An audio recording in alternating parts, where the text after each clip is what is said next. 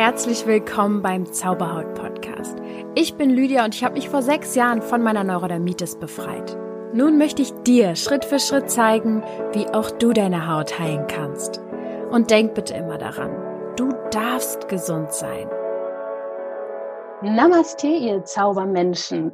Ach, ich freue mich, dass ihr wieder dabei seid. Und ihr wisst ja, Körper, Geist und Seele zusammenzubringen, das ist es, worum es ja auch in meiner Arbeit geht. Und das letzte Interview, was ich geführt habe, war ein Seelenthema. So.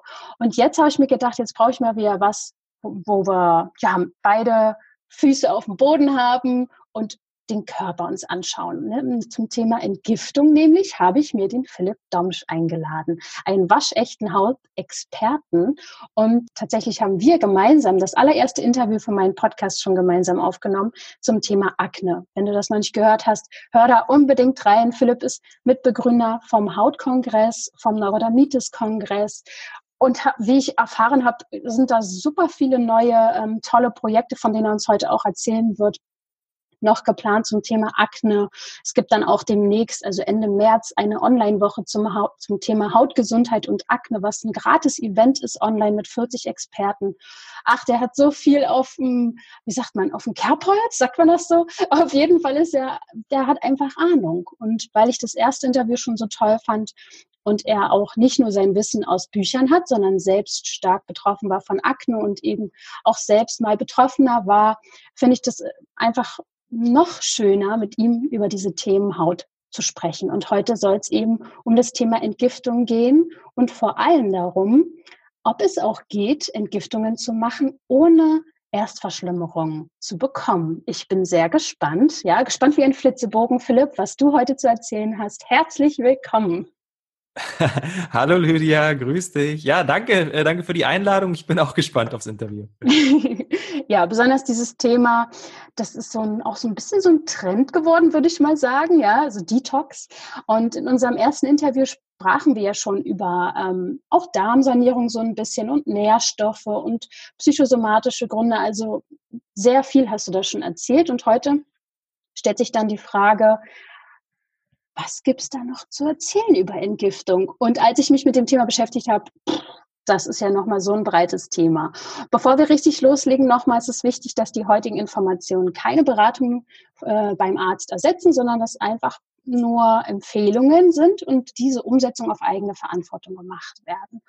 So, Philipp, dann äh, für jeden, der das erste Interview nicht gehört hat, magst du vielleicht kurz dich mal selbst vorstellen oder besser gesagt, was ist deine Motivation? Wieso ist dieses Thema Haut so wichtig für dich oder wieso beschäftigst du dich damit so? Ja, erstmal vielen lieben Dank für die äh, tolle Vorstellung. Auch äh, ein schönes Wort mit auf dem Kerbholz hast du da gewählt. Ja.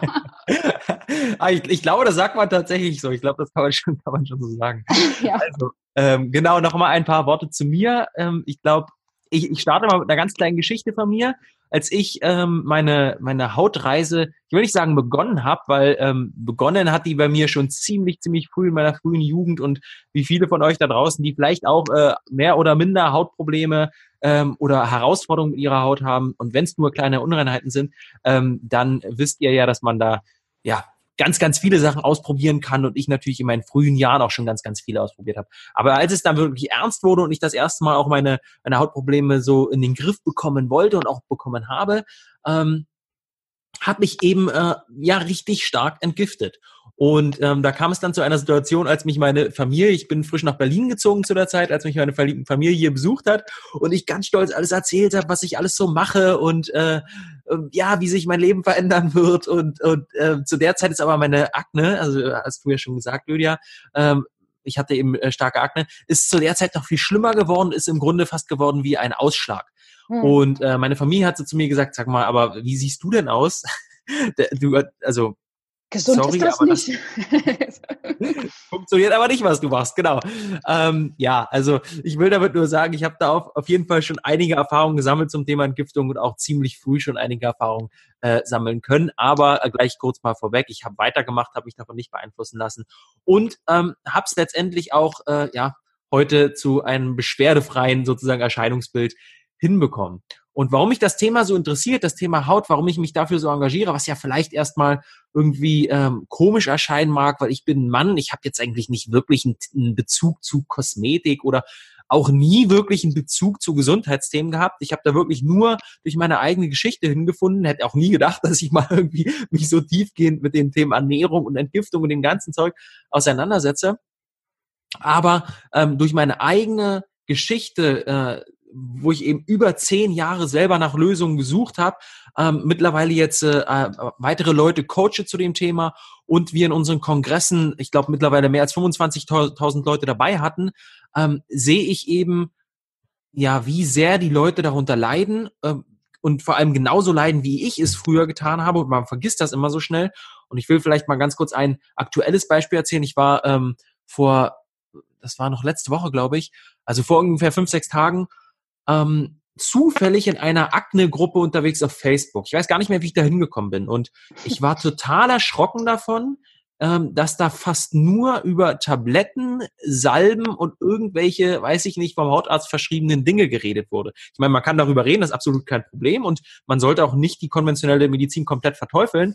Aber wenn das halt die einzigen Lösungen sind, die uns da vorschweben und man nicht mal überhaupt drüber nachdenkt, wo könnte die Ursache sein, dann äh, finde ich das sehr bedenklich und das ist auf jeden Fall eine große Motivation für mich, da diese Themen noch mehr unter die Leute zu bringen. Genau. Ach, sehr, sehr schön. Danke auf jeden Fall schon mal für deine Arbeit. Wirklich, also ihr, also ihr ist das ja ein Team, ihr macht das so, so toll. Und ähm, genau, fangen wir doch einfach mal beim Thema Entgiftung von vorne an. Also wozu gibt es denn überhaupt Entgiftungsprozesse im Körper? Weil wir, unser Körper entgiftet ja von alleine auch schon, ne? Mhm. Ja, klar, unser, unser Körper entgiftet natürlich von allein und ähm, da ist natürlich jetzt so ein bisschen die Frage, wo ist da die Grenze oder, oder gibt es überhaupt einen Unterschied zwischen der Allgemeinentgiftung und anderen Entgiftungsprozessen? Mhm. Äh, diese, diese normale Entgiftung an einem Beispiel ähm, erklären. Also jeder von euch da draußen kennt ja wahrscheinlich das Gefühl, wenn der PC, den man zu Hause hat, der Laptop, was auch immer, irgendwie immer langsamer und langsamer wird. Hat man ja gerade bei Microsoft irgendwie öfter mal das Problem. Mhm. Ich bin auch Microsoft-Nutzer und freue mich immer, wenn ich einen neuen PC habe oder das neu aufsetze und das alles richtig flüssig läuft. Mit der Zeit wird's immer langsamer und der PC verkleistert richtig geht. Und so ähnlich ist es halt auch bei uns im Körper. Ja, unser Körper ähm, hat eigene Entgiftungsprozesse, ähm, die er mehr oder minder sozusagen jeden Tag aktiviert. Ähm, aber wenn diese Entgiftungsprozesse eben nicht so vonstatten gehen können, wie das eigentlich der Fall ist, oder wenn noch dazu äh, übermäßig viel problematische Stoffe in unseren Körper oder in unsere Umgebung gelangen, dann ähm, kann es eben dazu führen, dass wir auch dazu äh, ja, zusätzlich noch andere Entgiftungsprozesse in Gang setzen müssen. Und früher war es eben total normal, dass wir am Tag sozusagen entgiftet haben. Weil früher zum Beispiel, wenn man sich mal überlegt, Jäger- und Sammlerkultur, da stammen wir ja her, ähm, da war es irgendwie so, dass wir, weiß ich nicht, einmal, zweimal am Tag gegessen haben, ja, weil es gab einfach nicht so viel Essen. Also es war, kein, wir haben nicht im Schlafenland gelebt, sage ich mal, obwohl die äh, Umgebung ist früher vielleicht noch irgendwie ähm, irgendwie danach aussah nach Schlafenland, wohingegen wir jetzt in Städten leben, es nicht mehr wirklich danach aussieht. Aber eben, äh, es lag natürlich nicht überall Essen rum. So, und in den Phasen, wo wir dann mal wirklich nichts gegessen haben, und das waren eben am Tag immer fünf, sechs, sieben, acht, neun, zehn, manchmal sogar ein ganzer Tag, 24 Stunden, da hat der Körper ganz normal entgiftet, das, das hat dazugehört. Heutzutage geben wir ihm ja gar nicht mehr die Chance, überhaupt mal diese normalen Entgiftungsprozesse in Gang zu setzen, weil wir ja stets und ständig irgendwie hier mal was snacken und wenn es da mal auch nur ein Apfel ist oder äh, da, ein, weiß ich nicht, ein Nudelsalat oder was auch immer. Also ich will jetzt gar nicht sagen, dass wir immer Schlechtes essen, aber wir geben ihm nicht die Möglichkeit, einfach mal zu ähm, sozusagen nichts da zu haben und einfach mal äh, sich dem zu entledigen, was da ähm, auf uns einprasselt. Das ist die physische Seite, ja. Also er kann sich nicht seiner Altlasten mal entledigen. Mhm. Ähm, auf der anderen Seite können wir genau das gleiche Phänomen auch psychisch beobachten. Ja, äh, da, da gehen wir zwar jetzt nicht drauf ein in diesem Interview, aber ich will es mal ganz kurz anreißen. Auch hier haben wir ja das Phänomen, dass wir stets und ständig mit irgendwelchen Reizen zu bombardiert werden. Sei es Social Media, sei es Fernsehen, sei es Radio, sei es ähm, stets und ständig Leute um uns rum. Äh, also der Geist hat ja eigentlich selten mal die Möglichkeit, das zu verarbeiten, was er am Tage aufgenommen hat. Und dann kommt es eben auch dazu, dass Emotionen zum Beispiel nicht verarbeitet werden können, eher ins Unterbewusstsein sich absetzen, weil sie eben unverarbeitet zurückgelassen werden. und dann sich sekundär Emotionen darüber lagern, so ein bisschen wie eine Zwiebel. Ich hatte, ich glaube, da hatten wir, das hatten wir leicht auch angeschnitten in meinem letzten Interview, hm. ähm, so, so leicht wie eine Zwiebel sich darüber legen und man irgendwann, ähm, wenn man mal genauer hinschaut, sich fragt, es kann gar nicht sein, warum reagiere ich auf Reiz, äh, Reiz X immer mit Reaktion Y? Irgendwie kann ich mir das gar nicht so richtig erklären. Und das kommt eben daher, dass wir ähm, um eine eigentliche äh, Primäremotion, die irgendwann mal aufgetreten ist, es kann ein kleines Trauma gewesen sein, was auch immer, muss gar nichts so Schlimmes sein, Sekundäremotionen gelegt haben, äh, damit wir das lösen, das Problem, weil der Körper eigentlich nichts ungelöst zurücklassen will und wir dann ähm, ja uns wundern, warum wir so komisch reagieren mit Emotionen, die da eigentlich gar nicht hinpassen. Oh, das hast du aber gut erklärt. Genau. Ist schön. genau, an dem Punkt sitze ich ja dann an. Toll. Genau. Also bei den, den vergessenen ähm, Traumata, äh, Traumata oder Schockerlebnissen. Ne? Mhm. Wow, okay. Also, das heißt, unser Körper, es kommt dazu, dass wir ihn überfordern, sei es jetzt mit Ernährung oder auch mit Gedanken oder Stress oder wie auch immer. Und mhm. das hat dann einen Einfluss auf unsere Organe oder was, was gibt es denn überhaupt für Entgiftungsorgane? Mhm. Ähm, tatsächlich äh, noch mal ganz kurz vorweg überhaupt dieses Thema Entgiftung ist so ein großes Thema. Mhm. Ein sehr sehr äh, toller ähm, Experte auch. Äh, Dr. Joachim Mutter ist einer der Entgiftungsexperten im deutschsprachigen Raum. Ähm, ich habe ein Interview mit ihm mal gemacht. Ich glaube, wir haben dreieinhalb Stunden erzählt und er war noch lange nicht fertig, alles zu erzählen zum Thema Entgiftung. Von daher können wir es mhm. auch hier nur äh, relativ grob anschneiden. Aber ich will mal darauf eingehen, was es für Entgiftungsorgane gibt. Da gibt es ein schönes äh, altes chinesisches Sprichwort. Das lautet, äh, was die Lunge nicht ausscheiden kann, muss der Darm ausscheiden. Was der Darm nicht ausscheiden kann, muss die Niere ausscheiden. Und was die Niere nicht ausscheiden kann, das muss die Haut ausscheiden. Das könnte man hier ausscheiden mit Entgiften ersetzen. Und ähm, Natürlich spielen da auch noch einige andere Entgiftungsorgane eine Rolle, eine Rolle, aber das zeigt schon mal ganz gut, welche Organe da äh, mit reinkommen sozusagen, welche Organe da überhaupt beim Thema Entgiftung eine Rolle spielen und wie die Reihenfolge ist so ein bisschen, ja. Das zeigt auch schon mal, weil hier soll es ja auch so ein bisschen um das Thema Haut gehen, dass die Haut eigentlich immer so ziemlich als letztes Entgiftungsorgan da mit reinkommt. Und das zeigt uns auch, dass wenn wir Hautprobleme haben, ziemlich wahrscheinlich auch äh, überlastete Entgiftungsorgane im Inneren des Körper, Körpers haben. Mhm. Und ähm, jetzt bei diesem Spruch fehlt zum Beispiel die Leber. Die Leber ist eigentlich ja so ziemlich das wichtigste Entgiftungsorgan, was wir im menschlichen Körper haben, leistet jeden Tag Höchstleistungsarbeiten und ist aber auch bei vielen Menschen unter uns ziemlich überlastet. Ja, mhm. ähm, was wir so an, an ganz einfachen Sachen merken können, dass wir ähm, ziemlich leicht reizbar sind, dass wir uns irgendwie matt fühlen, dass wir irgendwie keine Energie mehr haben und so weiter und so fort. Das können zum Beispiel Indikatoren sein, die, ähm, ja, die uns zeigen, okay, die Leber ist überlastet. Und jetzt will ich aber noch mal ganz kurz äh, so, so einen Ablauf erklären. Da sind wir auch im letzten Interview leicht drauf eingegangen, wie diese Entgiftungsorgane mit der Haut zusammenhängen. Also ich, ich mache es wirklich mal ganz kurz. Wer da noch mal mehr reinhören will, der kann ja mal ins letzte Interview reinhören. Also es ist so, dass ähm, wir natürlich zwei Kontaktorgane mit dem Außen haben. Das ein oder drei. Also die Haut ist ja offensichtlich, klar, die lasse ich jetzt mal außen vor. Aber ähm, zwei weitere Kontaktorgane haben wir noch mit dem, mit dem Außen, also mit der äußeren Welt. Einerseits die Lunge, wir, wir atmen ja die Luft ein und atmen damit natürlich auch immer problematische Stoffe mit ein, gerade wenn wir in der Stadt leben, ja, also Stickoxide und so weiter und so fort, was es da so alles gibt. Ähm, Feinstaubbelastung ist ja auch jedem ein Begriff. Und wir haben natürlich den Darm, der die größte Kontaktfläche zu unserer äußeren Umwelt ist. Ja, mit über 400 Quadratmetern, äh, circa 200 mal so groß wie die Haut. Ähm, größtes Organ im menschlichen Körper ist eben nicht die Haut, sondern der Darm. Und da kann es sein, dass wenn wir ähm, ja durch unsere Ernährung, durch problematische Stoffe ähm, etc. etc. auch durch Stress, da haben wir auch im letzten Interview ein bisschen drüber geredet, ähm, kann es sein, dass der Darm da eine gewisse Durchlässigkeit bekommt durch Mikroentzündungen, dadurch, dass sich die, äh, dass die Darmzellen sozusagen verletzt werden, etc. etc. Gibt es verschiedene Wege, wie das passieren kann. Und dann gelangen eben Giftstoffe, andere Stoffe, Lebensmittelreste in das Innere des Körpers, was ja da nicht hingehört, sondern auch wieder irgendwie entgiftet werden muss. Also es muss irgendwie abgeführt werden. Und ähm, was passiert dann, wenn das ins Innere des Körpers kommt, gelangt? Dann ähm, ist da erstmal die Leber irgendwie für, für zuständig. Und die Leber sagt dann, hey, kein Problem, kommt mal her, ich entgifte euch. So. Aber irgendwann sagt auch die Leber, boah, puh, das wird mir ein bisschen zu viel. Und, und dann kommen die Fettzellen dran. Und die Fettzellen ähm, sagen, ja, kein Ding, komm, gib her, äh, ich lagere das hier ein. Aber irgendwann sind halt auch die Fettzellen voll. Weil man kriegt das ja auch von außen nicht mit. So, also die Leber sagt ja nicht, hey, du da draußen, äh, irgendwie habe ich hier ganz schön viel zu tun, mach mal ein bisschen äh, äh mhm. Äh, Piano oder wie man das auch immer sagt, äh, mach mal ein bisschen ruhiger ähm, und lass mich mal wieder ein bisschen entgiften, weil du, du, du schüttest mich hier ziemlich voll. Nee, das sagt sie ja nicht, sondern sie sucht sich ihre eigenen Strategien. So. Dann ähm, kommen die Fettzellen dran, die sind auch irgendwann voll und die sagen dann zur Leber, ey, ich bin voll, hilf mir mal. Und die Leber sagt aber, ich bin auch voll und dann gibt's so ein Ping-Pong. Ja, für die Leute, die es im letzten Interview gehört haben, da habe ich das schon gesagt, äh, das, ist, das ist immer so ein schönes Beispiel, die schießen sich das dann hin und her so irgendwie, ja. Und ähm, irgendwann dann, da gibt es noch dann andere Sachen, zum Beispiel die Gallenblase kann dann auch ins Spiel kommen. Die Niere ist natürlich auch äh, äh, ein Entgiftungsorgan von uns, was vor allem die äh, flüssige Substanzen sozusagen entgiftet oder überflüssige Substanzen entgiftet.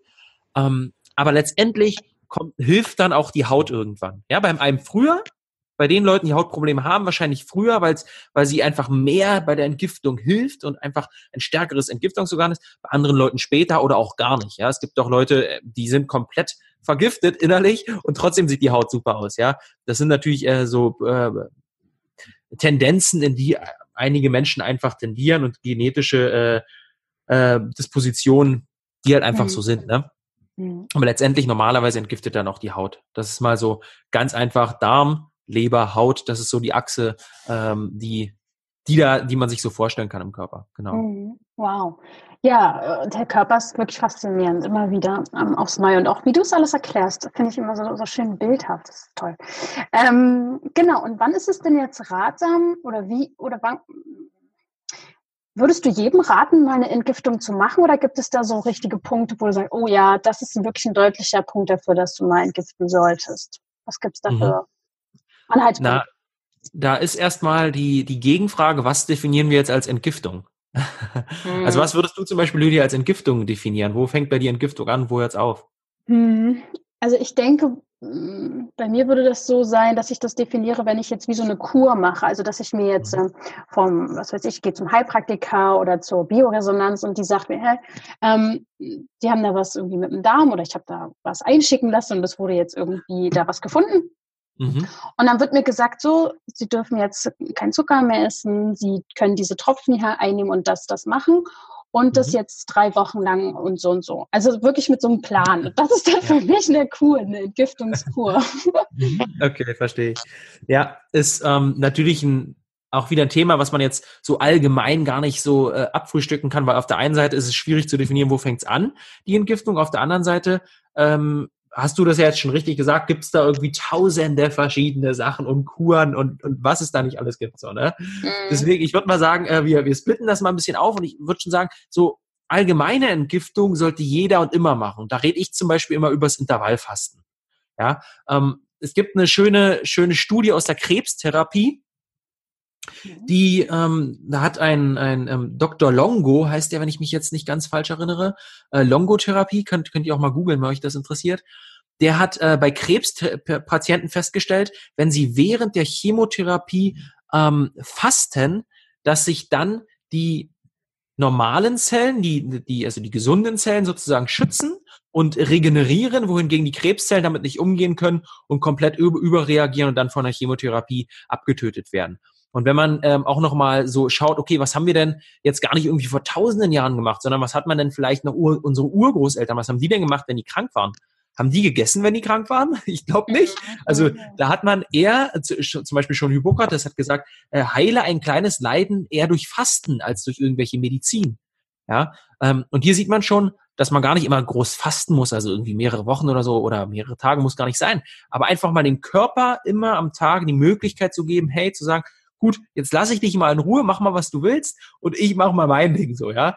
Ähm, also mal, mal die Möglichkeit geben zu entgiften. Das heißt wirklich mal ähm, zwischen den Mahlzeiten so fünf Stunden Pause und wirklich mal äh, dann auch weiß ich nicht, über Nacht bis zum, äh, bis zum frühen oder bis zum Vormittag sozusagen zwölf bis 16 Stunden, 16 Stunden Pause, also zwischen äh, Abendbrot und äh, späten Frühstück oder frühen Mittag. Genau. Mhm. Das ist auf jeden Fall eine ganz einfache Sache, die jeder jeden Tag machen kann und aus meiner Sicht auch machen sollte. Den Körper da eben Möglichkeiten zu geben. Auf der anderen Seite psychisch, Social Media Fasten, will ich jetzt nicht weiter darauf eingehen, aber ist auf jeden Fall auch eine Sache, die mhm. wir viel öfter mal machen sollten. So, und dann kann man natürlich, ähm, können wir mal auf die, die Kuren zu sprechen kommen. Und ich gehe jetzt einfach mal auf das ein, was mir so geläufig ist und was ich auch ganz gut finde. Auf der einen Seite natürlich das Heilfasten ist eine Sache, die ich wirklich absolut super finde, die dem Körper die Möglichkeit gibt, wirklich mal sich richtig zu entledigen von den Altlasten, wirklich mal äh, alles auszuschwemmen, was er da so drin hat äh, und alles, alle vor allem ähm, alle Entgiftungsorgane auch mal anzusprechen. Ja, das Heilfasten, das spezialisiert sich nicht auf die Leber oder auf den Darm oder auf die Haut oder was auch immer, sondern gibt dem Körper allgemein einfach die Möglichkeit, äh, sich ja zu entgiften. Mhm. Deswegen, das ist eine Sache, die sollte man sich auf jeden Fall mal angucken. Äh, Heilfasten, Basenfasten, Wasserfasten, Suppenfasten, da gibt es all mögliche Sachen. Äh, und da muss auch jeder für sich entscheiden, was er gut findet. Aber das ist eine schöne Sache. Und auf der anderen Seite gibt es da natürlich so eine Kuren, ja. Und ähm, was, was mir geläufig ist und was ich gut finde, ist die Leber- und Gallenblasenreinigung und die Darmreinigung und Darmsanierung. Mhm. Und das sind Sachen, ähm, wo ich sage, gern ein bis zweimal im Jahr. Ähm, Leber- und Gallenblasenreinigung zum Beispiel, aber auch die Darmreinigung und Darmsanierung. Und jetzt ähm, komme ich auch darauf zu sprechen, warum. Äh, warum das heutzutage so ist, dass man das gern auch ähm, regelmäßig machen kann, nicht nur einmal und dann ist es wieder gut, weil wir eben heutzutage in einer Welt leben, die, ja, wie soll ich sagen, uns stets und ständig belastet mit irgendwelchen Sachen. Ja, ähm, also wenn man sich mal anguckt, was gibt es denn eigentlich für Toxine, was gibt es für Giftstoffe, dann sehen wir eben, dass überall äh, letztendlich Stoffe unterwegs sind, die unseren Körper irgendwie belasten. Das fängt natürlich in der Nahrung an, mit Konservierungsstoffen, mit irgendwelchen anderen E-Nummern und was es da nicht so alles mhm. gibt, äh, bis hin zu Sachen wie Glyphosat ist auch ein ganz großes Thema gerade. Ähm, oder schon Ende letzten Jahres, Mitte letzten Jahres ein sehr, sehr großes Thema. Es ist halt ein, äh, also alle Mittel sozusagen, die auch auf, auf, unsere Nahrung gespritzt werden, um Parasiten abzutöten und so weiter und so fort, das essen wir letztendlich ja auch. Mhm. Ähm, Feinstaub in der Luft ist ein ganz großes Thema, der auch äh, ja, ich meine, wir gehen dagegen vor, die Regierung geht dagegen vor, aber auch nur in Deutschland, ja, und wir sind auch mal im Ausland und so weiter und so fort. Und in großen Städten, ich wohne in Berlin, ist es auf jeden Fall so, dass wir da äh, einige Mikrogramm Feinstaub sozusagen in der Woche einatmen. Hm. Ähm, Toxine. Mhm. Elektrosmog. Genau, Elektrosmog. Elektrosmog ist natürlich auch ein ganz großes Thema. Ich glaube, da brauchen wir gar nicht anfangen, drüber zu reden. Schon äh. darüber könnte man ein Interview machen. Ähm, Hormone und Toxine im Wasser, ja, also die, die Hormone, die wir, die Frauen mit der Pille aufnehmen und dann natürlich mit dem Urin auch wieder ausscheiden, die ähm, gehen auch zum Teil ins Grundwasser über, die nehmen wir dann auch wieder mit uns auf. Ähm, es gibt einige Toxine, die im Wasser mit drin sind einige problematische Stoffe wie Nitrat, Nitrit zum Beispiel, wo die ähm, Wasserwerke die, die, die Grenzen sozusagen, die Grenzwerte immer höher setzen müssen, um überhaupt noch den Grenzwerten entsprechen zu können. Man sagt mhm. ja immer, mhm. ey, das deutsche Wasser ist so super. Es ist super und es ist auch viel besser als äh, Wasser in vielen anderen Regionen der Welt. Aber tatsächlich, wenn man mal genauer anguckt, ist es schon so, dass die Grenzwerte tatsächlich immer höher gesetzt werden müssen und das ähm, ja teilweise auch schon bedenklich ist. Und dann ist es natürlich auch so, dass äh, wir schwer, schwermetallbelastet sind ziemlich, ja. Ähm, Schwermetalle in Fisch zum Beispiel, aber auch Schwermetalle in unseren Zähnen. Ja, jeder oder viele von euch da draußen ähm, und ich bei mir war es auch lange der Fall, ähm, haben wahrscheinlich auch Amalgamfüllungen in den Zähnen. Ja, das ist auch eine Sache, die ähm, sehr, sehr bedenklich ist. Hierzu mal auch ein kleiner ähm, kleiner Ausblick oder kleiner Ausriss sozusagen ähm, auf, auf eine Studie, die die amerikanische Regierung jedes Jahr macht. Ähm, die bewertet immer, welche Toxine es gibt in unserer Umwelt und sagt dann, welche Toxine uns am meisten belasten. Und ähm, da ist nicht der das Toxin, was am stärksten ist, also was uns am schnellsten umbringt, ganz oben, sondern das Toxin, was auf der einen Seite äh, am meisten vorfindbar ist und uns dazu auch noch am meisten belastet. Also welches Toxin belastet uns in Relation von Vorkommen und Stärke sozusagen am meisten? Das ist auf jeden Fall das Quecksilber. Hm.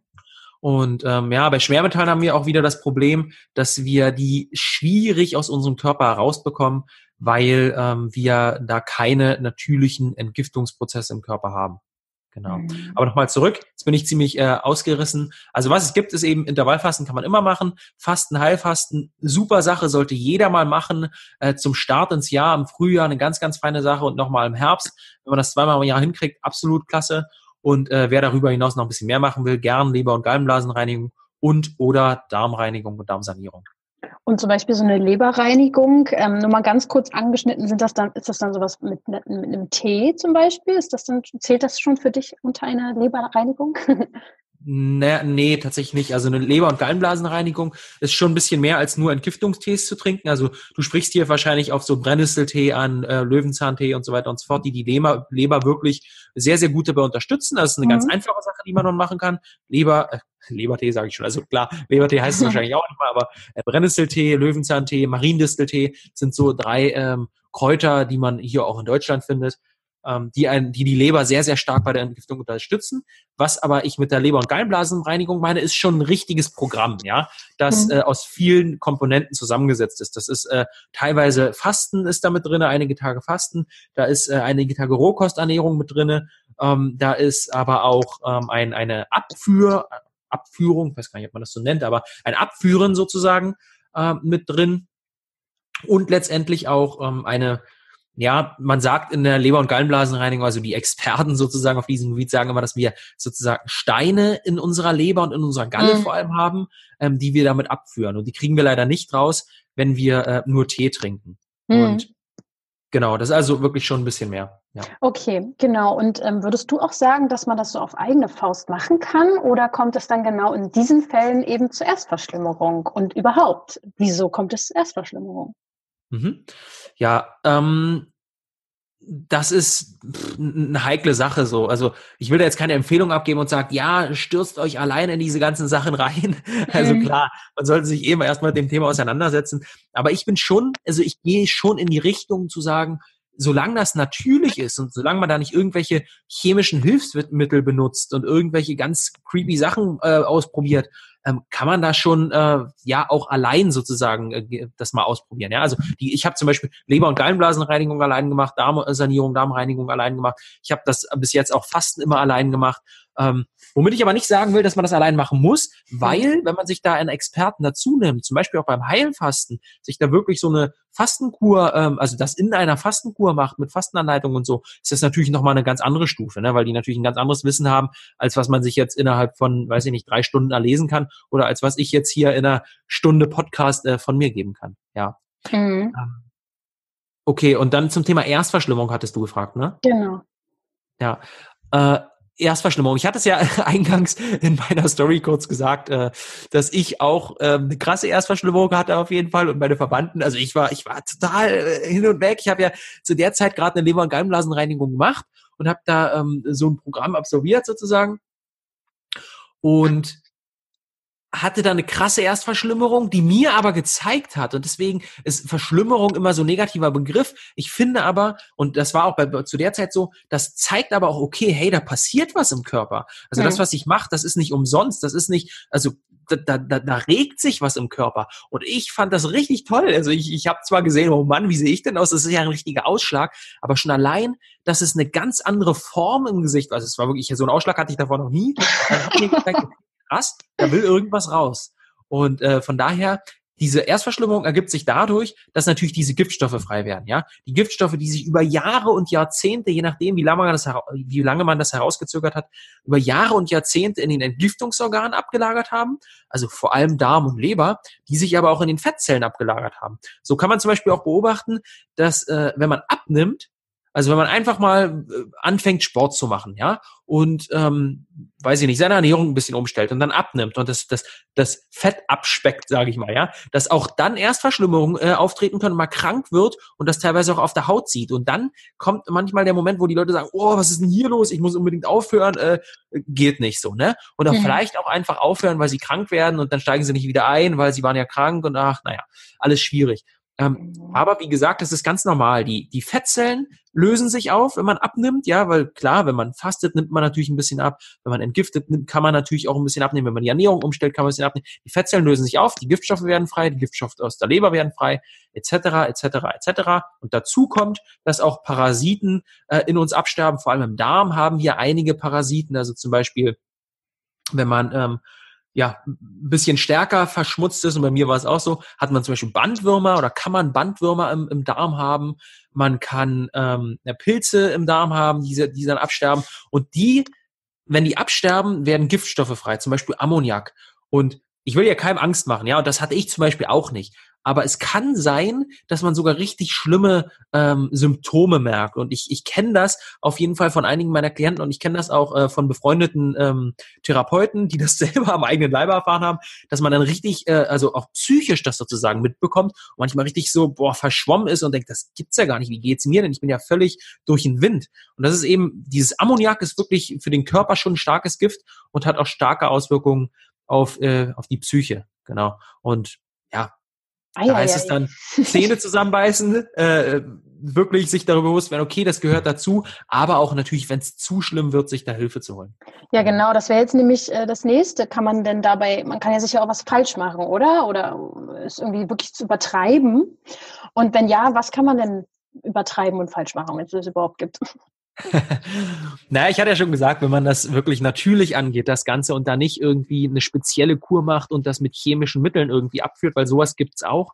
Und das ist in ganz speziellen Fällen auch okay. Also wenn man zum Beispiel sehr stark Schwermetall äh, belastet ist, dann geht's manchmal auch gar nicht anders, als sich da andere Lösungen sozusagen äh, mit ranzuziehen. Aber ich gehe jetzt mal nicht davon aus, dass äh, jemand von euch, der jetzt gerade zuhört, da einfach losrennt und irgendwelche chemischen Lösungen sich einzieht.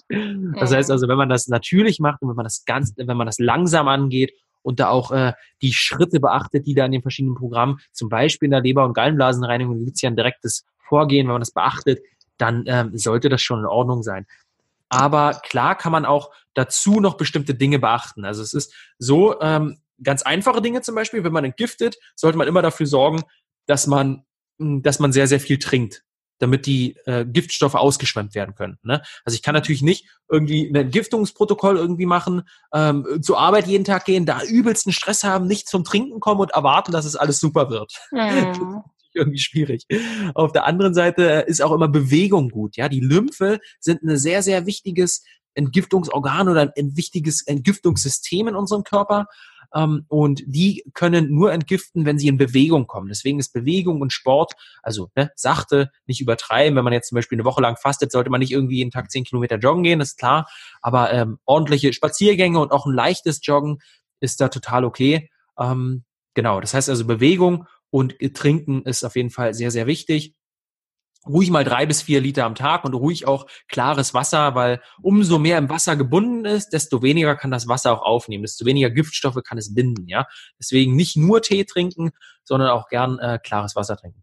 Genau, und dazu ist es auch immer eine ähm, ne, ne gute Idee, absorbierende Substanzen mit aufzunehmen. Das heißt, dem Körper also zu helfen, das abzuführen. Also, dass es nicht irgendwie im Ping-Pong-Style durch den Körper flutscht, die Giftstoffe, und mal da andocken, mal da andocken, mal da andocken, und wir denken, boah, gestern die Beine, heute der Kopf, und jetzt mal übertrieben gesagt, so, ja, ähm, sondern dass wirklich ordentlich durch die Entgiftungsorgane abgeführt wird. Und da ähm, sind so ganz konventionelle Sachen, Aktivkohle, ja, das, das geben wir zum Beispiel auch Kindern, die irgendwie ähm, irgendwas gegessen und getrunken haben, was gefährlich ist, oder die zum Beispiel, weiß ich nicht, das Reinigungsmittel von der Mutti da mal genippt haben und dann rennt die Mutti zum Arzt und die sagt, nein, das machen wir jetzt. Da, den Kindern gibt man auch im ersten Schritt immer erstmal Aktivkohle. Das ist aber nur ein Beispiel, ja. Also Aktivkohle kann eine Möglichkeit sein, medizinische Kohle. Auf der anderen Seite ähm, Bentonit und Zeolit kann aber auch eine äh, Möglichkeit sein. Das sind so ähm, ja, Mineralerden, die eine sehr, sehr große Oberfläche haben, wenn man das jetzt unter Mikroskop betrachtet, die also sehr, sehr viel binden können. Ähm, das ist immer eine Möglichkeit, äh, diese Giftstoffe auch gut aus dem Körper ähm, abzutragen. Auf der anderen Seite äh, natürlich auch immer Faserstoffe sind ganz wichtig. Also wenn ich eine Entgiftung mache und äh, jetzt zum Beispiel nicht faste, sondern ähm, sondern eben ja nebenbei trotzdem esse, dann ist es mal eine gute Idee, Faserstoffe zu sich zu nehmen. Das heißt also nicht nur irgendwie total durchgekochtes Essen und fertiges Essen, was äh, wo im Grunde gar nichts mehr enthalten ist, sondern auch äh, Salate, ähm, Obst und so weiter und so fort und vor allem die Schalen, das Grüne mitessen ja, damit die, das sind eben diese Faserstoffe, die darin enthalten sind, die kann der Körper nicht selber verdauen, die können nur die Bakterien im Darm verdauen, was wieder gut ist, weil die guten Bakterien wachsen und es führt auch dazu, dass der, das Schlechte, der Müll sozusagen rausgeschwemmt wird. Ah, sehr gut. Und du hast ja gerade äh, ähm, ähm, na, Zeolit und äh, Bentonit angesprochen. Da mhm. habe ich eine Frage aus meiner Community bekommen, was von den beiden besser ist oder, oder besser ist wahrscheinlich auch Quatsch oder wo man welches anwendet oder ist das gleich? Also ist das egal? das ist, glaube ich, eher so eine Marketingfrage, ganz ehrlich gesagt. Ich glaube, ähm, das sind schon verschiedene äh, Mikrostrukturen. Letztendlich habe ich aber noch nie das ähm, die Erfahrung gemacht, sei es bei mir oder bei meinen Klienten, dass da irgendwas, äh, also dass es andere Ergebnisse bringt. Man kann einfach den Mittelweg nehmen, man holt sich CO-Band, das ist äh, eine Mischung aus beiden und da sind sogar dazu noch äh, Flohsamenschalen, glaube ich. Also diese Faserstoffe sind sogar dazu noch mit drin und dann ähm, ja, kann man gar nichts falsch machen, weil da musste sich für nichts äh, von den beiden Dingen entscheiden. Ah, sehr gut, Mensch. Gut, das ist doch mal eine Lösung. und würdest du also sagen, dass man daran, also dass man erkennt, dass eine Entgiftung gut abläuft, äh, wenn sich was tut, also wenn es erst Verschlimmerungen gibt, oder woran erkennt man, dass es gut verläuft? Mhm. Ja, nee, also das kommt immer noch an. Ne? Also klar, das, das Optimale, der Optimalfall sollte natürlich so aussehen, dass ich keine Erstverschlimmung habe oder nur minimale Erstverschlimmung habe. Ne? Bestenfalls natürlich keine. Und das erreicht man, indem man das Ganze langsam angeht, indem man nicht von heute auf morgen zack sofort die Nahrung weglässt, nur noch Wasserfasten macht. Dann ist ganz, dann ist es relativ wahrscheinlich, dass da äh, Erstverschlimmungen auftreten. Ist für den Körper auch nicht so cool, weil es eben, das ist alles, man sollte alles immer in der Balance machen nie irgendwie ähm, irgendwas übers Knie brechen, ja. Und auch nicht erwarten, dass von einem auf den anderen Tag sich das ganze Leben ändert. Das ist ja irgendwie klar. Ähm, das heißt, erstens im Balance angehen, also langsam angehen, Step by Step das Ganze machen, den Körper da langsam ranführen, zum Beispiel beim Fasten halt nicht gleich anfangen, sondern erstmal vielleicht äh, anfangen, die Ernährung ein bisschen runterzufahren, vielleicht nur noch Rohkost zu essen, ähm, dann äh, vor allem auch mit Intervallfasten anfangen und dann so Step by Step sozusagen ins Fasten reingleiten und ähm, so ähnlich ist es auch bei dem Leber- und Gallenblasenprotokoll. So, das ist mal das Erste. Das Zweite ist, wie gesagt, dass man absorbierende Substanzen dazu nimmt. Und ähm, woran man das dann merkt, ist ganz äh, letztendlich, dass man dem Ganzen erstmal Zeit lässt. Man kann nicht erwarten, dass von einem auf den anderen Tag sich was ändert. Und dass man dann nach einer gewissen Zeit, das können zwei Wochen sein, das können vier Wochen sein, ähm, dann mehr Klarheit merkt. Ja, ich, ich will da mal ein Beispiel bringen. Der Dalai Lama hat das ganz gut erklärt. Ähm, der hat das zwar an einem anderen Beispiel erklärt, nämlich am sozusagen am äh, psychischen Fasten, also der Meditation sozusagen, aber das gleiche kann man auch für die, für die Entgiftung im Körper nehmen. Nämlich der hat gesagt, man muss sich einfach mal vorstellen, man muss sich einfach mal einen, einen Teich vorstellen, ja, der völlig verschlackt ist. Und wenn man diesen Teich probiert zu säubern, dann ähm, muss man ja irgendwie diese Schlacke da unten rausholen. Und was passieren wird, wenn man die Schlacke da unten rausholt, dann wird die natürlich erstmal aufgewirbelt. Und der Teich an sich wird irgendwie erstmal ein bisschen trüber werden. Und jemand, der das subjektiv sieht, nur den Teich sieht, der wird denken, boah, ist denn hier, der ist ja komplett dreckig, der Teich. Obwohl der Teich ja sauberer geworden ist. Wir haben die Schlacke unten rausgeholt. So, und dann dauert es natürlich ein paar Tage, bis sich diese ähm, aufgewirbelte Schlacke, die ja nur noch viel weniger ist als davor, sich wieder setzt und der Teich wirklich komplett klar wird. Und so ähnlich ist es auch im Körper. So ähnlich ist es auch, wenn man die, die Wohnung putzt, ja. Auch wenn man die Wohnung putzt, ist es ja nicht so, äh, wenn, wenn man irgendwie zwei Monate nicht mehr geputzt hat, dass man da anfängt und sofort alles blitzeblank ist, sondern es ist ja eher so, dass es so erstmal noch schlimmer aussieht und man sich denkt, boah, puh, äh, jetzt müsste ich ja erstmal aufräumen, da erstmal aufräumen und irgendwie hier muss ich noch die, das mal wegwischen, weil die Staubflusen sind bis jetzt nur verteilt. so, ne? und so ist es halt auch ähm, beim Entgiften. Man muss dem Ganzen Zeit geben, ein bisschen Vertrauen haben und merkt dann mit der Zeit, äh, entweder durch Entgiftungserscheinungen, aber im Optimalfall ne, halt nicht, ähm, vor allem aber eben durch eine Klarheit, durch eine Klarheit äh, in den Gedanken, durch eine Klarheit im Körpergefühl, dass man eben nichts mehr spürt, dass man eben sich viel, viel leichter fühlt, äh, merkt man, okay, krass, ich merke wirklich auch körperlich, physisch diese Entledigung von den, von den Stoffen, die mich eben belastet haben. Und das müssen nicht nur Giftstoffe sein, sondern auch einfach Altlasten. Mhm. Ja, voll schön. Also ich kenne das ja selbst. Ich hatte auch schon einige Entgiftungen, das habe ich hinter mir sozusagen. Und ich weiß auch, dass man das äh, immer mal wieder machen sollte oder darf. Und das, ich kenne dieses Gefühl, dann endlich sich klar und reinzufühlen. Das ist auf jeden Fall ein wunderschönes Ziel. Also für jeden, der mhm. jetzt hier zuhört. Ich habe ja ähm, auch Fragen aus der Community bekommen und da wurde ganz klar nochmal gefragt, das habe ich also ich gehe jetzt einfach mal davon aus, dass es so ist, aber ich frage es dich einfach nochmal sind denn Entgiftungen oder Entgiftungskuren oder Entgiftungstees oder generell ne, überhaupt mhm. gut, wenn man gerade ein Hautproblem hat? Auf jeden Fall. Auf jeden Fall. Also ich habe ja schon gesagt, dass die, wenn wir Hautprobleme haben, ist die Wahrscheinlichkeit sehr, sehr hoch. Ja, und ich, ich ähm, sage sowas nie absolut. Es gibt immer Ausnahmefälle und es gibt immer Erkrankungen, die nicht auf ähm, eine ähm, ja auf, auf, auf überstrapazierte Entgiftungsorgane zurückzuführen sind, ja. Aber in den meisten Fällen, gerade wenn wir von Hautunreinheiten zum Beispiel sprechen, von Akne, Pickeln und so weiter und so fort, ähm, entzündlichen Hauterkrankungen, wenn wir davon sprechen, ist das oft eben ein klares Zeichen dafür, dass die inneren Entgiftungsorgane überfordert sind und äh, wir die Haut sozusagen unterstützen muss. Und dann ist es natürlich immer logisch und auch immer hilfreich, die Entgiftungsorgane mal wieder zu entlasten, damit sie eben nicht der Haut sagen müssen, hey, liebe Haut, helf uns mal, äh, wir kommen hier nicht mehr klar, so nach dem Motto. Von daher, ähm, gerade wenn wir Hautprobleme haben, ist eine Entgiftung immer gut. Ähm, jetzt ist natürlich nur die Frage, welche Entgiftung sozusagen ja, da angegangen wird. Aber ich habe ja schon ein paar, paar Beispiele ja. genannt, die auf jeden Fall gute Ideen sind. Super. Und kann man auch seine körpereigenen Entgiftungsfähigkeiten verbessern? Also das, ähm, oder ist das sozusagen eh dann schon damit gegessen, wenn man sowas tut wie viel trinken, ähm, was du halt eben alles gesagt hast, ne? Also deine Nierenreinigung machen. Ist das dann auch schon so, dass sich deine eigenen Körper, eigenen Kräfte auch stärken dadurch? Mhm. Ja, auf jeden Fall. Also unbedingt. Das ist ja auch so ein bisschen äh, Prävention. Ne? Also was kann ich machen, damit das Ganze gar nicht erst ausbricht? Ähm, und da, das ist so, so, eine Mischung aus dem, was ich gesagt habe. Auf der einen Seite eben einfach Mahlzeitenfrequenz runter. Ja, das ist jetzt erstmal ein komisches Wort, Mahlzeitenfrequenz. Also einfach mal weniger oft essen. Mir geht es nicht darum, dass man viel isst. Man kann gern ordentlich reinhauen, das ist überhaupt nicht das Problem. Äh, es geht eher darum, dass man den Körper auch mal die Zeit lässt, auch sich selber wieder zu regenerieren, weil was passiert auch, wenn wir nicht essen? Wir entgiften nicht nur, sondern wir, wir recyceln auch, also auch äh, falsch entwickelte Zellen zum Beispiel, äh, kaputte Zellen und so weiter und so fort, das wird dann alles recycelt. Aber das geht eben nur dann, wenn der Körper auch Zeit dafür hat. Deswegen erster Punkt Mahlzeitenfrequenz runter. Zweiter Punkt klar, mehr trinken immer wichtig. Dritter Punkt mehr Salat auch immer wichtig, weil wir dann eben diese Faserstoffe äh, aufnehmen und dem Körper, vor allem dem Darm dabei helfen, diese Schlackenstoffe nennt man ja oft so, ja, die, der Mediziner wird sagen, gibt's nicht Schlackenstoffe, was ist was ist das für ein Quatsch.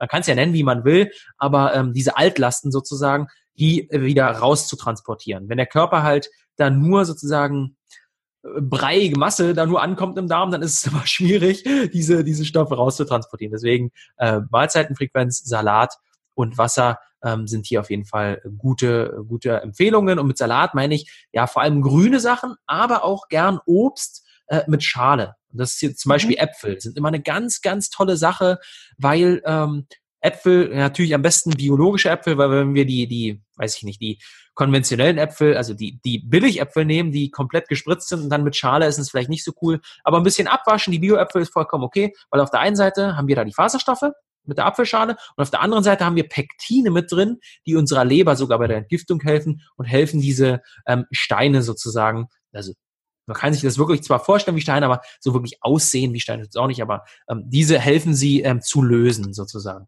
Genau. Mhm. Okay, wow.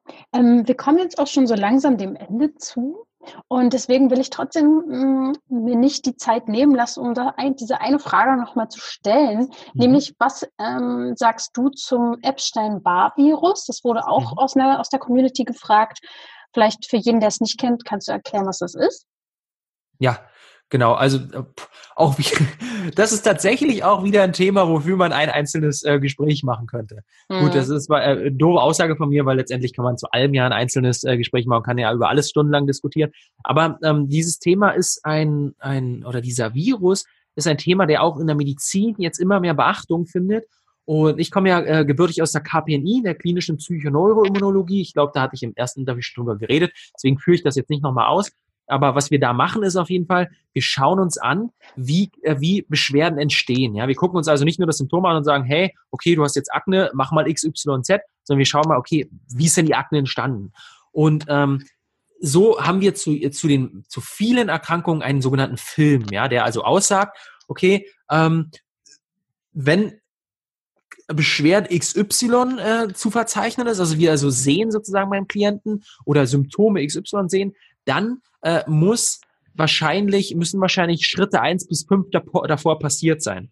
Und gerade bei Autoimmunerkrankungen sieht man, dass äh, dieser Epstein-Barr-Virus da ein ganz, ganz wichtiger Teil ähm, im, im Film ist. Sozusagen ganz oft sogar einer der ersten Schritte ähm, hin zur Erkrankung. Ja? Ganz oft sehen wir eben, dass ähm, dieser Epstein-Barr-Virus ähm, in einem frühen Stadium der, des Lebens sozusagen ja, sich eingehandelt wurde, sage ich mal, und ähm, dann die, die, die, die, die, den weiteren Weg hin zur Erkrankung ebnet. Ja. Und ähm, wenn man sich jetzt mal das genauer anschaut, also ich reiße es jetzt wirklich nur mal kurz an und ich äh, will auch mal ganz kurz sagen, ich bin auch kein übelster Epstein-Barr-Virus-Experte, ja. Nicht, sonst hätte ich dich wenn aber es, auch wenn so es sowas überhaupt gibt. Genau, sonst kündige ich das nächste Mal so an. ja, also klar, also ich kenne jetzt auch niemanden, der da ein Experte ist. Auch äh, in der, unter uns Therapeuten ist es natürlich so, dass wenn wir feststellen, okay, das ist ein Thema, dass wir uns auch zu den Themen nochmal sehr, sehr spezifisch damit beschäftigen. Ne? Mhm. Ähm, aber was ich auf jeden Fall weiß zum Epstein-Barr-Virus ist, dass das ein Virus ist, der bestimmte Rezeptoren in unserem Körper besetzt und es dann schwer macht, ähm, ja, verschiedene, verschiedene Signalstoffe sozusagen anzunehmen. Und was, was ich jetzt mit Signalstoff meine, ein Beispiel hierfür ist das Vitamin D. Er setzt sich zum Beispiel auf Vitamin D-Rezeptoren und macht es dem Körper dann schwer, dieses Vitamin D aufzunehmen, beziehungsweise damit umgehen zu können. Und ähm, da sieht man zum Beispiel schon mal, wie das ein, ähm, ja, ein erster Schritt hin zu einer Erkrankung sein kann, vor allem einer Autoimmunerkrankung, weil Vitamin D sehr, sehr essentiell für unseren Körper ist, an über 300 Stoffwechselvorgängen wirklich ähm, ja, einer der Schlüsselrollen hat und auch eins der Mutterhormone überhaupt in unserem Körper ist. Und wenn unser Körper damit nicht mehr arbeiten kann, dann ähm, hat unser Immunsystem schon mal ganz, ganz große Probleme und dann kann man sich auch, auch vorstellen, warum dann Autoimmunerkrankungen auf, äh, äh, auftreten können. Ne? Und ähm, Genau. Noch eine ganz kleine Sache ist, äh, wenn man jetzt mal einen Vitamin D-Experten fragen würde, okay, boah, ich habe da, äh, oder überhaupt erstmal sagen würde, okay, ich mich interessiere mich für das Thema Vitamin D, äh, was kann ich denn da machen? Und dann darauf zu sprechen kommt, okay, aber ich habe ein Epstein-Barr-Virus, dann würde der wahrscheinlich sagen, okay, hm, dann gucken wir uns das mal an, dann nehmen wir mal Vitamin D und schauen mal, wie das absorbiert wird von deinem Körper, also wie du das überhaupt aufnehmen kannst und dann stellt man in, in vielen Fällen, gerade beim Epstein-Barr-Virus, fest, okay, der Körper kann das nicht so gut aufnehmen und da muss man eben höher dosieren, ja. Aber das ist natürlich äh, eine Sache, die man äh, genau prüfen muss und auch immer genau testen muss. Ja, also ich habe ähm, heute zum Beispiel erfahren, ich weiß nicht, ob du das ähm, so bestätigen kannst, dass ein Zeichen ist, dass wenn man als Kind pfeifersches Drüsenfieber hatte, dass mhm. man dann den Epstein-Barr-Virus hat. Mhm. Ja, hängt ja? auf jeden Fall miteinander zusammen. Mhm. Mhm. Auch ich hatte es zum Beispiel. Ho, ho, ho, toll. Also jetzt, ähm, aber den, den hat ja eh, der ist ja sozusagen in der Gesellschaft irgendwie eh verbreitet, ne? Und je nachdem, wie sich das dann, ähm, wie unser Immunsystem damit klarkommt, können wir ihn durch Ernährung auch runterschrauben. So ist es doch eigentlich letztendlich. Ne? Und für jeden genau für jeden, den das Thema mehr interessiert, ähm, gibt es ja auch da das Buch Medical Medium. Kann ich dann in den Show Notes verlinken. Auf jeden Fall ein wichtiges Thema. Und ähm, mhm. hast du eventuell jetzt auch noch einen schnellen Tipp für, ähm, weißt du, Frauen haben ganz oft das Problem, wenn sie die Pille absetzen, dass sie dann ganz dolle Probleme bekommen mit der Haut. Mhm. Hat das was mit der Entgiftung zu tun? Und wenn ja, was kann man machen? Ja, das ist äh, ein sehr interessantes Thema und auch ein Thema, was gerade ja unter Frauen in der Bevölkerung ähm, ja immer, also eine ne immer größere Tendenz bekommt, sozusagen, würde ich mal sagen. Und das hängt oft damit zusammen, also es hängt oft gar nicht mal so wirklich mit der Pille zusammen, sondern es hängt damit zusammen, dass die, also sag ich mal, nicht im negativen Sinne mit der Pille zusammen, sondern im positiven, weil die Pille ganz, ganz viele andere Symptome überdeckt. Ja, wenn wir die mhm. Pille nehmen oder wenn die Frau die Pille nimmt, ich habe es jetzt bis jetzt noch nicht genommen. also Spaß beiseite, wenn die Frau die Pille nimmt, ähm, dann, dann ist es so, dass wir natürlich weibliche Hormone aufnehmen und die weiblichen Hormone uns dabei helfen, ähm, eine schöne Haut zu haben. Ganz einfach mal erklärt, ja. So wie man ja auch bei Schwangeren ähm, sieht, die eben mehr an diesen Hormonen haben, dass sie eine sehr, sehr schöne Haut haben. Und diese Hormone können dann überdecken, dass wir in unserem Körper aber eigentlich andere Missstände haben, die dazu führen würden, würden wir die Pille nicht nehmen, dass wir äh, eine schlechte Haut bekommen. Und dann ist es so, dass wenn wir die Pille weglassen, dass dann auf einmal diese Hautprobleme auftauchen und wir denken, ah, das gibt's doch nicht, liegt das jetzt daran, dass ich die Pille weglasse? Nein, das liegt in den meisten oder in vielen Fällen, es kann daran liegen, ja, aber es liegt in vielen Fällen äh, nicht daran, und da will ich einfach mal ein bisschen für sensibilisieren, dass die Pille weg ist, sondern es liegt daran, dass die Pille ist nicht mehr überdeckt. Genauso sieht man es ja auch, dass äh, junge Mädchen ähm, Hautprobleme haben und der Hautarzt äh, manchmal in erster Instanz gleich sagt, okay, dann schauen wir doch mal, nimmst du einfach die Pille. Brauchst ja. ja eh, nach dem Motto, ne? Und dann, dann fängt man an mit diesem Überdecken, ja, das ist so kein Make-up, sondern die Pille. Mhm. Und äh, am Ende nimmt man das Make-up, also die Pille runter sozusagen, und dann sieht man, oh Mensch, Mist, da ist ja doch noch was. Genau, und das ist, ähm, das ist im Grunde äh, die Problematik an der ganzen Geschichte. Ja, das kann man natürlich auch nicht wieder verallgemeinern. Hier und da ähm, äh, sind es auch hormonelle Verschiebungen und so weiter und so fort. Aber es äh, ist auf jeden Fall eine Sache, wofür ich mal sensibilisieren hm. möchte. Ja, richtig, richtig wichtiger Punkt. Und lass uns da gerne eventuell nochmal zusammenfinden in den nächsten Wochen oder Monaten, wann immer wir Zeit finden, um das Thema Hormone nochmal genauer zu bespielen. Sehr gern. Ja? Sehr gern. Mhm. Schön. Ähm, ich glaube, du hast wirklich es geschafft, einen tollen Überblick zu bieten. Auf dieses Riesenthema bist du so gut eingegangen und hast einfach richtig die wichtigen, wichtigsten Punkte für uns hier rausgepickt. Also vielen Dank dafür. Ähm, was würdest du jetzt sagen, ähm, was kann man jetzt konkret tun, wenn man jetzt anfangen möchte mit einer Entgiftung? Wie fängt, fängt, fängt jetzt mein Zuhörer an damit? Und wie verhindert er, dass er extreme Erstverschlimmerungen bekommt? Weil es ist auch ein Angst, Thema dahinter, ne? Dass, oh, ich will mhm. eigentlich was Gutes tun für mich und will entgiften, aber ich habe Angst vor diesen Verschlimmerungen. Was kann ja. man da jetzt machen? Mhm. Ja, ja klar, also äh, kenne ich ja selber. Ich hatte ja auch Angst vor diesen Erstverschlimmungen, habe es ja dann am eigenen Leib erfahren. Ähm, da will ich mal die Angst ein bisschen wegnehmen, weil ihr werdet auf jeden Fall nicht sterben von den Erstverschlimmungen und es wird euch äh, wird auch in den meisten Fällen irgendwie keine super kritischen Zustände mit sich führen.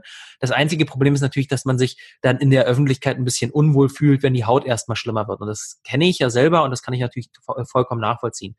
Ähm, wie man da jetzt reinstarten kann, hatte ich ja schon so ein bisschen gesagt, ja. Intervallfasten ist ein ganz einfacher Schritt, den kann jeder von euch machen, überhaupt kein Problem, könnt ihr heute anfangen. 12 ja. bis 16 Stunden äh, nahrungslose Phase am Tag, äh, probieren mal vielleicht fünf Stunden ähm, Pause zwischen den einzelnen Mahlzeiten zu lassen. Easy, kriegt jeder hin. Das mal einen Monat durchziehen und einfach mal gucken, wie es sich da auf, auf den äh, Körper auswirkt, wie man sich fühlt. Und dann kann man das ja anpassen ähm, daran, wie man sich, ja, wie man sich fühlt und wie es auch in den Tag hineinpasst. Dazu kann man gern ähm, einfach mal Brennnesseltee, Löwenzahntee, Mariendisteltee trinken. Super Entgiftungstees sind keine Tees, die ich irgendwo aus China einführen muss, sondern das ist alles hier in Deutschland. Kann man sogar selber pflücken gehen. Das findet man, Löwenzahn findet ja jeder auf jeder Wiese. Brennnessel findet man auch überall. Da mhm. natürlich immer ein bisschen gucken, dass es nicht äh, genau am Wegesrand stehen, wo alle Hunde sich irgendwie entlegen. Und Mariendistel, wie gesagt, ähm, findet man auch überall. Kann man aber auch gerne in der Apotheke einfach äh, lose kaufen und dann selber Tee draus machen oder auch im aller, aller einfachsten Fall fertig kaufen. Gibt natürlich auch Lebertees und so. So, das ist mal eine ganz einfache Sache. Äh, zweite Sache, die ich jedem ans Herz lege, gerade wo wir jetzt im Frühjahr sind und wo es wieder zu dieser Phase kommt, ist nämlich das Heilfasten. Ja, wir kommen ja jetzt langsam wieder in die Fastenphase hinein wo man ähm, das auch traditionell einfach macht. Einfach zum Start ins Jahr mal sich aller Altlasten entledigen, dieser äh, Lasten auch vom Ende des Jahres von, von Weihnachten und Silvester, wo man richtig reingehauen hat, was ja auch komplett okay ist. Ähm, aber dann braucht es halt auch wieder die Phasen, wo man sagt, okay, cool, jetzt fahre ich mal wieder ein bisschen runter. Ähm, kann man gern äh, in, in Betreuung machen, kann man aber auch ähm, sich, da gibt's auch Kurse zu. Also zum Beispiel kann ich Frau Dr. Wunder sehr empfehlen mit ihrem Wunderfasten. Sehr, sehr gut. Äh, hatte ich auch in meinen Kongressen immer wieder dabei. Ähm, genau, das ist eine Sache, die man machen kann. Ein bis zwei Wochen Fasten, das wird auf jeden Fall das Leben komplett verändern, sage ich euch. Wird alles verändern, auch die Einstellung zum Essen und so, weil danach einfach alles, also die Empfindungen komplett anders sind, das Essen komplett anders schmeckt. Schon allein ein Apfel so dermaßen süß ist, dass man denkt, das ist ja, also ich könnte ja explodieren, so toll schmeckt das. Mhm. Wahnsinn. Ganz, ganz toll. Und ähm, darüber hinaus äh, natürlich Leber- und Gallenblasenreinigung, ganz, ganz tolle Sache. Äh, wen das interessiert, der kann sich mal das Buch ähm, Die wundersame Leber- und Gallenblasenreinigung durchlesen von Oh, der, Nach der Vorname fällt mir jetzt nicht ein, aber der Nachname ist Moritz. Herr Moritz heißt er, der ist leider schon gestorben. Ich wollte ihn auch mal interviewen, habe dann feststellen müssen, dass er leider schon ähm, ja nicht mehr unter uns weilt. Aber es ist ein sehr, sehr schönes Buch, das das Thema sehr, sehr gut abdeckt und gut erklärt. Ähm, und Thema Darmreinigung, Darmsanierung, ähm, ja, kann ich jetzt nicht mehr so viel zu sagen, ist auch ein komplexes Thema, aber ähm, was es dazu gibt, wo man auch mal ganz einfach anfangen kann, kann man sich mal bei äh, ähm, Allergosan umschauen und der, der Unter, äh, ja, Marke sozusagen zum Thema Darmsan Darmsanierung, Darmreinigung, äh, Omnibiotics. Ja, Omnibiotics Mikrosan ist zur Darmreinigung und Omnibiotics ähm, Stress ist äh, was, was für die meisten Leute kann man auch wieder nicht verallgemeinern. Ja, also auch immer noch mal damit beschäftigen. Muss man eigentlich immer genauer hingucken. Aber gerade wenn man zum Beispiel Hautunreinheiten oder, oder Akne im Gesicht hat oder auch ähm, schlimme äh, andere entzündliche Hauterkrankungen im Gesicht, kann Omnibiotics Stress ähm, auf jeden Fall immer helfen. Das heißt immer erstmal Reinigung, ne, da kann Mikrosan eine äh, Möglichkeit sein und dann ähm, die Sanierung, das heißt also auch wieder ähm, die, nachdem man diätet hat, auch wieder die richtigen äh, Blumen pflanzen. In dem Fall sind es Bakterien bei uns im Darm. Äh, gern mit äh, der Reihe Omnibiotics. Omnibiotik-Stress kann was sein, das helfen kann. Hier kann man sich aber auch gern nochmal einfach auch erkundigen bei Allergosan. Genau, und ich ähm, habe auch ein Interview zum Thema Darm und äh, Darmsanierung Ach, gemacht. Also das, da könnt ihr euch auch nochmal anhören. Das heißt, dem Darm sei Dank, das Interview. Genau. Ach, cool. Ach cool, Philipp. Das hast du doch ähm, schon wieder alles super auf den Punkt gebracht. Und ähm, ich glaube, jetzt sind wir erstmal alle heiß darauf zu entgiften. Und ähm, vielleicht gibt es noch irgendwas, was für wichtig ist, was ähm, die Zuhörer jetzt wirklich noch bedenken sollen oder was dir zum Thema Entgiftung noch was den wirklich, also was hängen bleiben muss sozusagen aus diesem Interview? Na, hängen bleiben muss letztendlich nur, dass unser Körper stets und ständig entgiftet. Das ist nichts, das ist nichts Besonderes. Ja, es ist nicht dieses Wort Detox. Klar, das haben wir irgendwie, haben irgendwelche findigen Marketing-Leute unter uns gebracht. Aber letztendlich äh, ist Entgiftung was ganz Normales, was wir jeden Tag machen, was komplett dazugehört. Und ähm, da kann man das natürlich auch nochmal verstärken äh, durch spezielle Kuren. Aber auf jeden Fall sollte man davor keine Angst haben, wieder mehr Vertrauen auch zum eigenen Körper aufbauen. Der kriegt das alles hin, man muss ihm nur die Möglichkeit geben und ähm, ja, und dann letztendlich ja sich darüber bewusst werden, keine Angst, alles okay, äh, solange man das natürlich angeht und in der Balance angeht. Ja. Kriegt man das schon hin. Also Geduld. Geduld und nicht alles auf Knopfdruck äh, unbedingt vom Körper verlangen. Ne? Das ist von heute mhm. auf morgen auch los. Ja, super. Schön, ähm, dann danke ich dir sehr. Du kannst ähm, gerne noch sagen, wo findet man dich? Was ist jetzt das nächste, was man von dir hört oder sieht? Mhm. Ja, also wir sind gerade dabei, ein großes äh, Portal aufzubauen zum Thema Hautgesundheit, weil wir ähm, eben wirklich dieses Thema uns sehr am Herzen liegt und wir da ähm, also allumfassend sozusagen aufklären wollen zu äh, verschiedenen Hauterkrankungen, sei es jetzt Akne, Neurodermitis, Psoriasis, was es da alles so gibt und das Ganze wirklich aus dem ganzheitlichen Standpunkt betrachten. Also äh, nicht nur uns anschauen, was macht die konventionelle Medizin, sondern uns anschauen, okay, was sind die Ursachen, wie kann man das angehen und wirklich verschiedene Dinge beleuchten. Das dauert aber noch ein bisschen, ähm, da sind wir gerade in den Anfängen. Was aber jetzt das nächste sein wird, ist ein äh, gratis Online-Event zum Thema Hautgesundheit und Akne. Also wir werden da vor allem ähm, Leuten helfen wollen und helfen können auch, wie äh, Akne, Hautunreinheiten, Pickel, Mitesser etc. etc. mit diesen äh, Problematiken irgendwie sich auseinandersetzen müssen und haben da ähm, über 40 Experten, die wirklich speziell auf dem Gebiet unterwegs sind und das ist wirklich äh, ja so speziell, dass wir sogar zum Thema Stress nicht irgendwelche Stressexperten interviewen, sondern wirklich ähm, Leute, die sich mit der Psychodermatologie auseinandersetzen, also wirklich gucken, okay, warum kriege ich denn Pickel, wenn ich zu viel Stress habe, ja? Oder oh. ähm, auch beim Thema Ernährung, warum ähm, passiert bei äh, Nahrungsmittel XYZ, ähm, dass äh, ja verschiedene Dinge auf der Haut. Was ich sagen will, das sind wirklich mehr als 40 spezifische Akne-Experten mit am Start, die euch da ähm, helfen werden und euch genau erklären werden, warum Akne entsteht und was man dagegen tun kann. Genau. Wow, also Experten, Experten. Die Super-Experten. so, genau. genau. Philipp trommelt alle Experten, Experten zusammen. Mega, ja, cool. Da bin ich gespannt drauf. Schön, dann äh, vielen, vielen Dank von Herzen. Danke, dass du dir Zeit genommen hast äh, für mich und ähm, die Zauberhaut-Community, dass wieder auf den neuesten Stand gebracht wird, was die Entgiftung angeht. Und ähm, wie wir ja rausgehört haben, hören wir uns demnächst mal wieder, würde ich sagen, zum Thema Hormone. Auf jeden Fall, gern. Sehr schön.